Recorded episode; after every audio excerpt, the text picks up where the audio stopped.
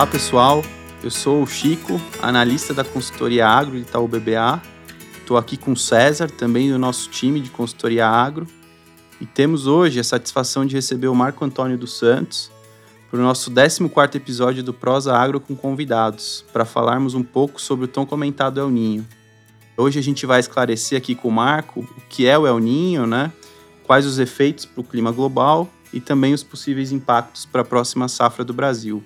O Marco Antônio é sócio fundador e agrometeorologista da Rural Clima, que é uma consultoria e assessoria em meteorologia aplicada ao agronegócio com mais de sete anos no mercado. Ele é engenheiro agrônomo e possui mestrado em agrometeorologia pelo IAC, que é o Instituto Agronômico de Campinas. Olá, Marco. Obrigado por ter aceitado o nosso convite para essa prosa. Eu que agradeço. É sempre um prazer estar aqui com vocês, né? dois grandes amigos né? de longa data. Então foi uma honra Francisco, César, tá aqui na Itaú BBA fazendo esse podcast de, com um tema bastante relevante no momento, que está trazendo bastante discussão aí no cenário. É isso aí. A gente que agradece aqui sua presença. E, Marco, já vou começar aqui mandando uma pergunta dois em um. É, primeiro, acho que mais para um, uma educação aqui da nossa audiência, né? Eu gostaria que você falasse aqui para nós o que é o El Ninho, né? Sim. E também quais são os efeitos desse fenômeno ao redor do mundo. Legal, acho que é uma, uma pergunta, porque está se falando muito no tal do El Ninho, principalmente nesse super El Ninho, né? E que esse super El Ninho pode trazer catástrofes para o mundo, para esse e muita gente não sabe nem o que, que é o ninho, onde se forma, o que, que é. Então, acho que a pergunta é bastante relevante para a gente começar assim. O El Ninho é um fenômeno climático que ocorre no Oceano Pacífico, mais precisamente na região mais central do Oceano Pacífico, que os climatologistas denominaram o nome de Ninho 3 mais 4, a região onde se forma, que é bem no meio lá do Oceano Pacífico. E toda vez que as águas do Oceano Pacífico estão mais quentes do que o normal, ou seja, temperaturas mais elevadas do que o normal, você tem esse fenômeno climático chamado El Ninho. E ele pode variar desde fraco até super intenso, que é denominaram super El Ninho. E ele varia desde meio grau acima da média até podendo chegar a 2,5, perto de 3 graus acima da média. Já a laninha, que era o que nós estávamos vivendo nos últimos três anos, nas últimas três safras, é o inverso, é o resfriamento. E aí muita gente me pergunta, mas meio grau faz tanta diferença assim? Porque se a temperatura aqui para mim hoje está 23 graus e amanhã está 23,5, não faz muita diferença, correto ou não? Quando você tá, você nem sente esse meio grau no ar. Mas você imagina um Oceano Pacífico, o quanto de energia ele tem que acumular para elevar aquela quantidade de água em meio grau, um grau, ou até mesmo um sul, quando acontece um superaninho, como foi o caso de 15 e 16, de 2 graus e meio. É muita energia que ele desprende para a atmosfera. E o que, que acontece quando você tem os esse fenômeno El Ninho no clima? Primeiro, eu vou falar isso na teoria, que você pode buscar aí nos livros, nos sites, porque na prática muitas vezes não é bem isso que acontece, porque o El Ninho não é um, um único fenômeno que impacta o clima. Mas na teoria, o El Ninho seria mais chuvas para o centro-sul da América do Sul. Então, pegando Sudeste, Centro-Oeste, Sul, Uruguai, Paraguai e Argentina. Então, todo esse cone sul seria beneficiado. Assim como também os Estados Unidos, também toda, toda a América do Norte é beneficiada com mais chuvas. E, em deprimento, as regiões mais norte da América do Sul, como o Nordeste, a região norte, ficaria com poucas chuvas. Por isso, é o, grande medo quando você tem um aninho dessas regiões mais norte do Brasil, você ter secas mais severas. Já na Ásia, do outro lado, você teria também, ao contrário, você teria menos chuvas nas, nas regiões da Ásia e da Austrália. Então, seria um, um ano de quebras por falta de chuvas nessa, nessa outra metade do planeta. Únicas regiões do planeta que não são tão afetadas por esses fenômenos, o El Niño e Laninha, são a Europa e o leste da África, por conta que ele tem um Oceano Pacífico. A Europa está muito longe do Oceano Pacífico, nos dois extremos, né? Você tem um, toda uma América do Sul, né? todas as Américas e o Atlântico para chegar na Europa. E do outro lado você tem toda uma Ásia, né? Para chegar. Então, os efeitos são quase nulos, tanto para a Europa quanto para o leste da África. Já nas demais você tem. Outro grande é, característica de um aninho são as temperaturas elevadas. Veja o que está acontecendo com o nosso inverno, que nós estamos em pleno mês de agosto e até agora não tivemos frio, não tivemos geadas. E acho que é isso que é o, o que vem muito à tona é as grandes temperaturas. Então, esse é um ano que pode se chamar muito a nossa atenção com relação muito mais aos impactos térmicos do que hídricos. Muito bom, Marco. É, aproveitando, você comentou que o El Ninho geral, geralmente tem um efeito positivo para as Américas, inclusive os Estados Unidos. Sim. A pergunta que eu tenho aqui é se os efeitos que a gente tem notado nos Estados Unidos esse ano, principalmente o calor excessivo, né, que afetou um pouco a safra por lá, tem a ver com o El Ninho ou nada disso? Então, era para quando se falava em El Ninho ali lá em que havia um El Ninho, um super El Ninho, que, que se imaginava? Que a safra norte-americana de soja, milho, de grãos de uma forma geral, ia ser extremamente beneficiada. Porque você traria mais chuvas para o meio oeste americano. E não foi isso que a gente viu. As temperaturas ficam realmente mais elevadas, normal, só que você teria mais chuvas. O que, que nós vimos? Menos chuvas e temperaturas mais elevadas. Isso porque o El Niño ainda não, não está totalmente consolidado. E isso que está sendo o grande problema. Muito estão se falando no tal do El Niño, mas o El Niño ainda não se formou ainda.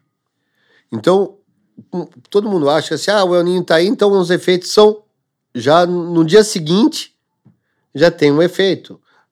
Muitas vezes não, demora um pouco.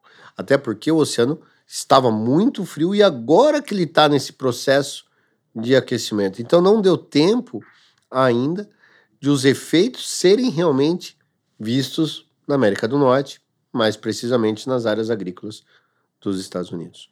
Então, assim, é...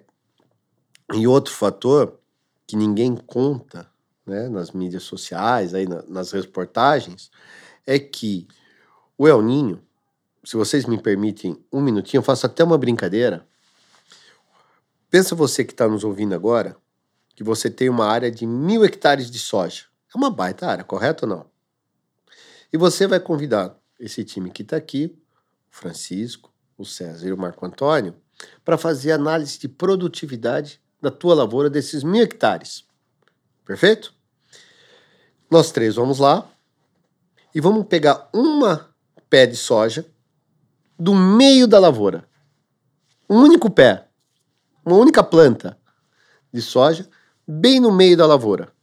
A gente vai levar para o nosso laboratório e vai contar entre nós, vai contar grãos, vai pesar grãos, vai fazer tudo que é possível imaginário com a, com a avaliação dessa planta.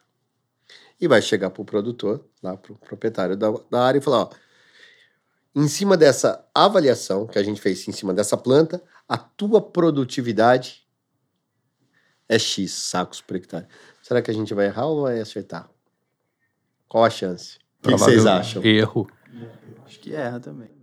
Erra fácil. A gente pode até acertar, mas erra no, vai acertar no chute. Certo ou não? No erro. É isso que se faz quando se analisa um único fenômeno climático, e nesse caso é o Niño.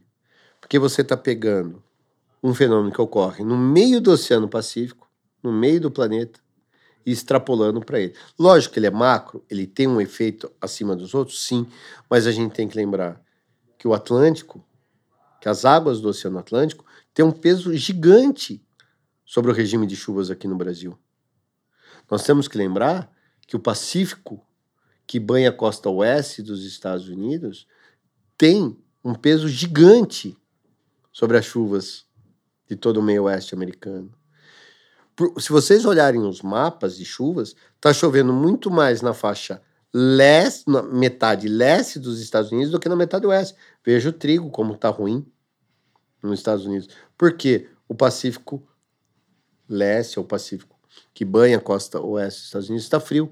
Então, um dos motivos que não choveu nos Estados Unidos foi porque o Pacífico dessa região que banha a costa oeste dos Estados Unidos está muito frio. Então, e já o Atlântico, que banha a costa leste, estava muito, tá muito quente, então os corredores de umidade ficaram mais voltados para o leste.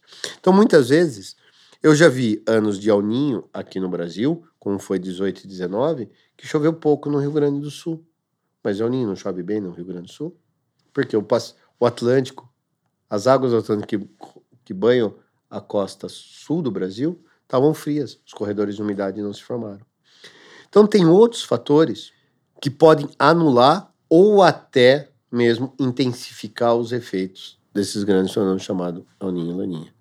Não sei se vocês né, se conseguiu compreender, mas muitas vezes você tem que olhar outros fatores climáticos. É igual vocês que são analistas de mercado. Dá para olhar só um, um fator? Definitivamente. Excelente, Marco. Você comentou aqui que o El Ninho ele não está ainda completamente formado, né? Sim mas a gente pode afirmar que ele se formará durante o segundo tá. semestre. Tá. Sim. E mais uma que você consegue já falar ou dar alguma direção de intensidade do El Ninho atuante sobre a safra 23 24? Sim. sim. É, é, o seguinte, o El Ninho está aí, não tem como falar que não vai não, não teremos El Ninho, o El Ninho está aí presente. Só que está longe de ser um super El Ninho. Ele vem moderada intensidade, na casa aí de um grau. Para você ter um super aninho, teria que estar na casa acima de 2 graus. Então ele vai variar em, entre 0,9, 1, 1,1, 1,2, ou seja, de moderada intensidade. Porém, o que eu deixo isso, quero deixar isso bem, bem claro é, independente se você vai ter um super alninho ou não, ou de moderada, o que o, o produtor, o, o cara que está mexendo no agronegócio tem que saber o seguinte: o clima mudou do que era os últimos 36 meses. Nós estávamos sob efeito de uma laninha que trazia mais secas para o sul e chuvas mais para o norte do Brasil. Agora estamos indo para um outro parâmetro climático, que é o aninho, que é o aquecimento. Então, independentemente da sua intensidade, os padrões vão mudar. O padrão de chuvas e temperaturas vão mudar. E, e sabendo disso, as chuvas devem chegar mais cedo no Brasil, as chuvas da primavera. O agosto ainda vai ser seco, o que é normal com chuvas mais concentradas no sul, porém, temperaturas mais elevadas, visto que não, não tivemos até agora uma geada, como nós tivemos nos últimos três anos, e não temos previsão de geada, pelo menos para os próximos 20 dias. Ou seja, já é uma cara de El Ninho. No entanto, setembro já começa a ter as primeiras chuvas. E outubro, as chuvas praticamente consolidadas. Ou seja, as chuvas ocorrendo mais precocemente. A estabilidade das chuvas. E isso vai fazer com que os plantios, principalmente de soja, dos grãos, ocorra dentro do término dos vazios sanitários, que é o caso da soja café, podemos ter floradas mais precoces, ou até várias floradas por conta de um. Porque nós não tivemos um déficit hídrico, você sabe muito bem, né, César? Que o café precisa de um estresse hídrico bem acentuado para ter uma florada mais uniforme. Esse ano a gente não teve déficit hídrico, que já é um efeito desse aquecimento nas águas do Pacífico. Cana-de-açúcar está com problema de excesso de dias chuvosos. Né? A moagem está tá vindo com um problema, a TR está vindo com um problema. Ve, veja os preços do açúcar, né? Como que tá. É, então, o que, que a gente pode falar? Vai ser um segundo semestre mais úmido, com chuvas mais recorrentes e temperaturas mais elevadas. Isso já, já, já é sabido. Os modelos já indicam isso. O problema fica para o verão. Por quê? Independentemente se vai ser de fraca, moderado ou, ou de forte intensidade, esse El Ninho, apenas de você ter já um El Ninho, isso já vai fazer com que as chuvas fiquem mais ao sul do Brasil, do, da América do Sul. Então, voltando a chover bem no, no sul, no Rio Grande do Sul, Uruguai e, e Argentina, onde teve grandes impactos o ano passado, a laninha, e podendo ter algumas estiagens nas regiões do Mapitobá ou do Matopiba, do Nordeste, que vinham chovendo muito bem. Mas essas estiagens podem levar a uma quebra na produção, talvez mais regionalizadas. Se a gente pegar o ano passado, nós estávamos sobre efeito de uma laninha, sim ou não? Sim, né? Sim, sim. Estávamos sobre efeito de uma laninha. E mesmo assim, o oeste da Bahia foi seco, o norte de Minas foi seco, o norte do Goiás foi seco, mas Laninha não leva chuva mais pro, pro norte, Mato Piba? Então como você me explica uma seca? E por que que choveu bem no, no, no, no Paraná? O Paraná choveu muito bem esse ano. Foi terrível o ano retrasado, a safra 21-22, que quebrou, quebrou forte. Ou seja, então temos que dar uma... O primeiro ano de Laninha foi maravilhoso no Brasil, tivemos safras recordes, certo ou não? Certo. O segundo ano foi ruim, o terceiro foi mais ou menos. Mas o fato é que é, esse El Ninho está caminhando para ser um El Ninho de moderada intensidade e que talvez não traga tantos prejuízos assim para a safra brasileira. Excelente, Marco.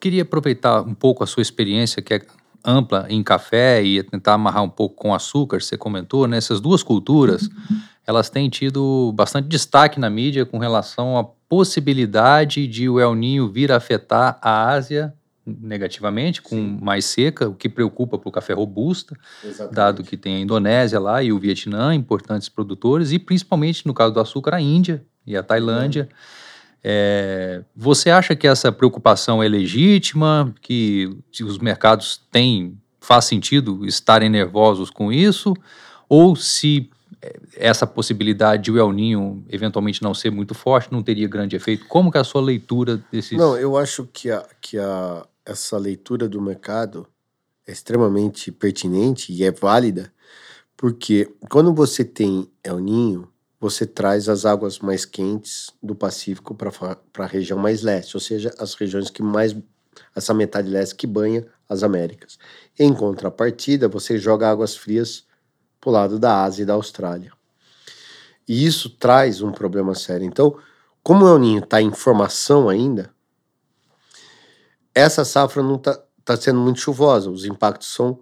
Mas podemos ter para a safra 24 problemas de seca e temperaturas elevadas por lá.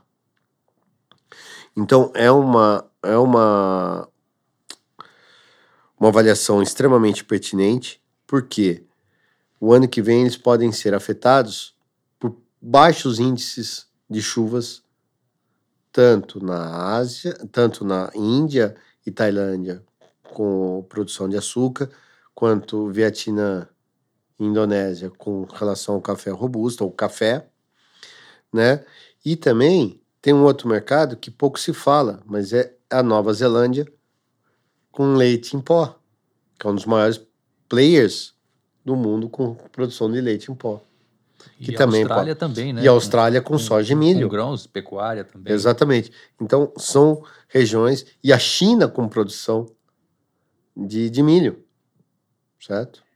Então são regiões que a gente vai ter que ficar de olho, que talvez essa safra não deu tempo ainda de haver uma quebra mais acentuada, apesar das quebras que já estão ocorrendo, mas que se o Ninho persistir para 24, a gente não sabe ainda se ele, se ele, se ele avança para a safra 24, 25, mas se por acaso ele avançar, aí você traz um problema seríssimo para essas regiões da Ásia Ásia e Oceania. Então, se eu estou entendendo corretamente, para o final do ano nós ainda estaremos muito atentos aos possíveis efeitos do fenômeno na Ásia e Sim. no início do próximo ano também. Exatamente. Onde vai ser muito importante. Porque o que aconteceu foi o seguinte: tivemos, tiveram quebras, os Estados Unidos teve algumas quebras, sim, a Ásia e a Oceania tiveram algumas quebras. A Oceania nem tanto, porque é, é hemisfério sul, mas a Ásia, por ser hemisfério norte, teve algumas quebras, sim, mas não ainda por conta do El Ninho de fato do El Ninho. Mas o fato de você estar tá com o El Ninho em fase de desenvolvimento e podendo se intensificar mais para o final do ano e principalmente ao longo de, do primeiro semestre de 24, isso pode ser um problema aí para a safra 24 dessa região. Então nós vamos ter que ficar muito de olho para entender se o El Ninho continuar e os modelos falarem que vai continuar para 24, aí seria um problema sério para essas regiões do. Porém, para a Austrália, o impacto já pode ser mais para essa safra agora, que como é hemisfério sul, eles plantam no mesmo calendário que a gente. Então, a Austrália pode ser sim impactada.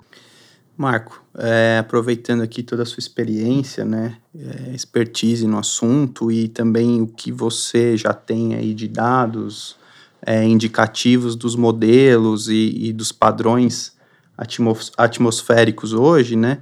Você conseguiria fazer algum paralelo desse El Ninho atual com algum evento recente? Tá, tá. Isso é uma coisa que muita gente me pergunta, né? Qual o ano que eu posso comparar? Eu quero deixar bem claro, acho que talvez eu deixei de falar, mas a Rural Clima não trabalha com esse super El Ninho. A gente está trabalhando, a gente não acha que vem um, um super El Ninho a gente acha que vem de moderada intensidade. Aí eu vou falar uma coisa meio mais pessoal do que da, em nome da Rural, mas mais pessoal, Marco Antônio. Esse está muito parecido com 1415. Muito parecido. Alguma, algumas coisas me mostram 1415. Só que o, o grande problema do 1415 é que ele foi um ninho anterior ao Super Ninho que foi 15 e 16. Então, como nós ficamos três anos com, com um resfriamento muito intenso, e por outros fatores também, que atmosféricos é um dos motivos que eu acho que não vai se formar um super ninho, mas meu medo é o oceano tá se preparando para um super ninho 25, é, 24, 25. Vai acontecer? Não faço a mínima ideia. Não, não dá para falar se, se, vai ou não acontecer. Porque está muito longe. Estamos falando daqui um ano, certo?